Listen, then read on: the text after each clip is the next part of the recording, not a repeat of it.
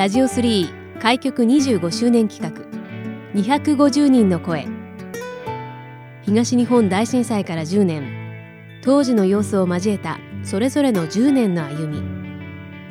防災への取り組みやこれからの10年。またそれぞれの地域の魅力について250人の方々の声をお届けします。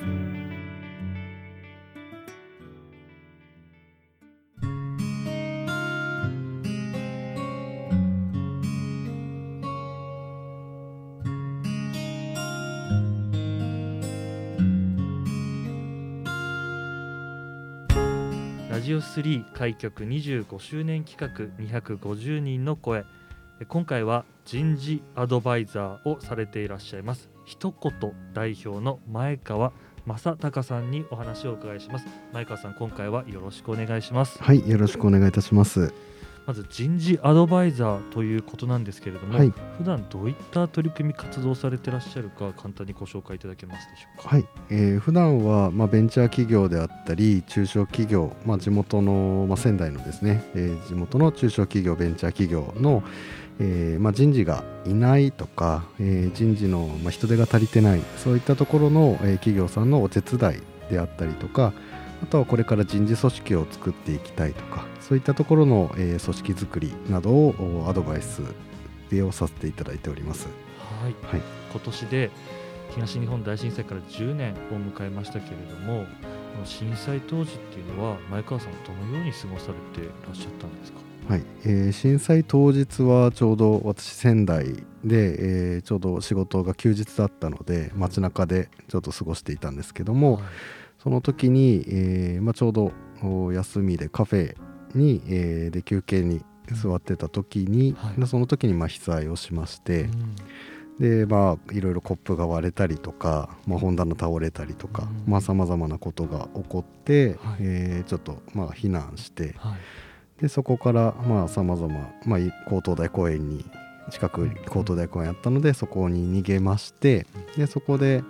まあ、近くであの家族が働いてたものですから、はい、そこで家族と出会って安否確認をしてでその後ですね仕事の方にちょっと職場の方も心配だったので職場の方に向かったっていう形です、ね、はい。その地震発生した当時一番町の近くにい。らっしゃって、はい、あの自然発生的にもみんなでこう高等大公園の方に逃げようみたいなふうになったっていうのを伺ったんですけれども、うんうんそうですね。あのやはり出た時にその、まあ、カフェがビルの中に入っていてで、まあ、そこから揺れがある程度ちょっと収まった時に、まあ、お店の方と一緒に誘導して外にまず避難をしてなんですがまた今揺れがこうやっぱり続いていて、はい、でその時にビルから瓦礫が落ちてきたりとかさまざまなことが起きたりやっぱりあのお子さんとか女性の方が泣いたりとかっていう声がすごく聞こえてきたので、もうあそこにいる、まあ、男性の方とかともう近くに高等大があるので高等大公園に逃げましょうっていうふうに案内をしてでとにかくまあ安全な場所にみんなを移動しようっていう形で、まあ、誘導というか声をかけをしながら高等大公園行ったっていう形ですね。はいで当時はホテルの仕事をい。らっしゃったということで、はい、職場に地震があってから戻られた、はい、ということなんですけれども、はい、その後はどういった動きになったんですか？そうですね。ホテルにやはりお客様が宿泊されていてで特にあのこう県内のお客様というよりは東京とか関東の方から来ている方がすごく多い、まあ、宿だったんですよ。ホテルだったんですよ。なのであのまあ、新幹線も止まってますし、うん、まあ、高速道路も使えないということで、まあ、帰ることができなかったのでそれで、まあ、電気もなかったので、まあ、一晩その中でこう過ごしていただいてでその後どういう手段で、うん、帰られるかどうかっていうところを、まあ、検討しまして、えーまあ、山形の方から交通がなんとか帰れるとかっていうことができたので、まあ、山形の方まで送迎をしてでそこから帰っていただいたりとか。迂回して、まあ、車で帰られる方は帰っていただくっていう形をで、まあ、数日かかったのかな多分3日4日かかったと思いますけれどもそれぐらいかけて帰っていただいてその後まあやっぱりホテルも休業という形になったのでそれあのそれぞれ、まあ、社員も、まあ、自宅の方に実家の方に帰るっていう形になりました。はいまあそこから10年を迎えて、はい。まあ先ほどご紹介させていただきました一言はい。を始める独立されるまでのこはい。の10年のはい。歩みについても教えていただけますか？はい、えー震災の時震災から、まあ、そこから、まあ、年内にホテルが普及してそこからまあ3年ぐらい、えーそのホテルで続けて働いてたんですね。でその時はフロントの仕事であったりあと裏方でロームの仕事も、まあ、一緒にこなすような形をとっていてで本格的にもっと人事の仕事、えーに踏み込んでいきたいなっていう風な考えとあとは震災があったことでやっぱりこう業界的に、まあ、ホテルもまあ人のこう貢献というかそういうことには関わってはいるとは思うんですけれどももっとこう社会貢献できるような業界で働きたいなというふうなことを考え始めましてで人事ででかつその医療業界であの人募集をあの採用募集をしていた会社がありましたのでその医療業界の人事の方に募集、えー応募させていただいてで、まあ、採用していただいてそこから、あのまた数年間働かせていただいて。はい。で、まあ、ある程度いろいろ仕事全般を覚えれたのでそこから、まあ、もっとその会社だけではなくてもっと広い範囲で、まあ、地元の中小企業とかベンチャーのその人事がいないような会社のアドバイスとかお手伝いをしていきたいなと思いまして2018年に仕事を辞めて19年から、はい。えー独立したという形になりますね。はい。うんまあ、実際に独立されてはい、こう感触といいますかイメージと違ったみたいなところもあったりしましたか？そうですね。イメージとしてはやっぱりこう最初にこう、まあ、セミナーをやっておまああのお客さんとかを作んなきゃいけないなと思ってセミナーをやったりしてでやっぱり困ってる方が結構いるんだなっていうのが実感として分かってでそこから、まあ、お仕事いただいたりとかっていう形で意外とまあい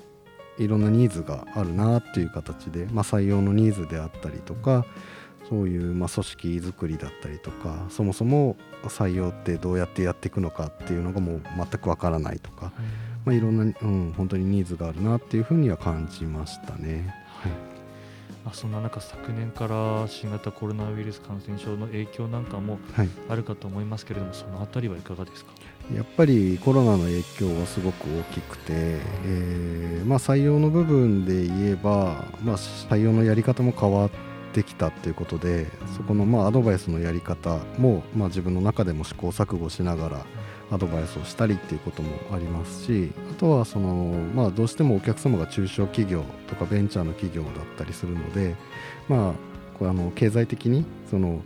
え見えない部分ととかあとはその採用をちょっと抑えようとかっていう、まあ、会社的な動きがあってでそこから若干仕事が減ってったりとかそういったところもまあ影響はちょっと出てきているなっていう風な感じです。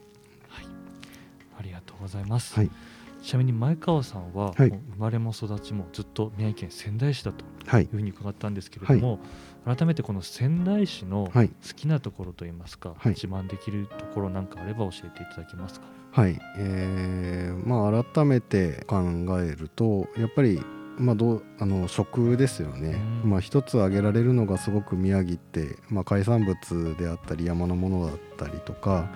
あの、まあ、どんな食べ物でもすごく美味しいなっていうふうに感じることとあとは近くに山もありますし、まあ、ちょっと仙台離れちゃいますけどあの海があったりとかあと温泉があったりとか本当になんか近くにこういろいろ遊べる場所もたくさんあるのでなんかそれがこうコンパクトにまとまってる街ですごく魅力的だなというふうに感じてます。ありがとうございます。まあ、独立されて、はいまあ、2年今年3年目を迎えるというところなんですが、はいこの先の10年に向けてのはい目標なんかありましたら最後お聞かせください。はいそうですね。これから、まあ、10年というところでまだ先が、まあ、見えないところではあるんですけれどももっと、まあ、地元に貢献できる、まあ、生まれ育った町なので地域貢献できるような、まあ、スキルを身につけて、えー仕事をやっていきたいなっていうことと、まあ、共にあと今こう荒町エリア発信隊っていうところで動画制作をしてで動画でその町を PR していこうっていうことを今やってましてでその中でまあ動画を作りながら PR をしているんですけども、えーまあ、それがこうどんどん広がっていって、まあ、いずれ他の町とか、まあ、仙台市とかそこの PR 事業とかもなもうちょっと関われたらいいなというふうに考えてます。ありがとうございます、はいえー今回は人事アドバイザー一言代表の前川正隆さんにお話をお伺いしました前川さんありがとうございましたありがとうございました。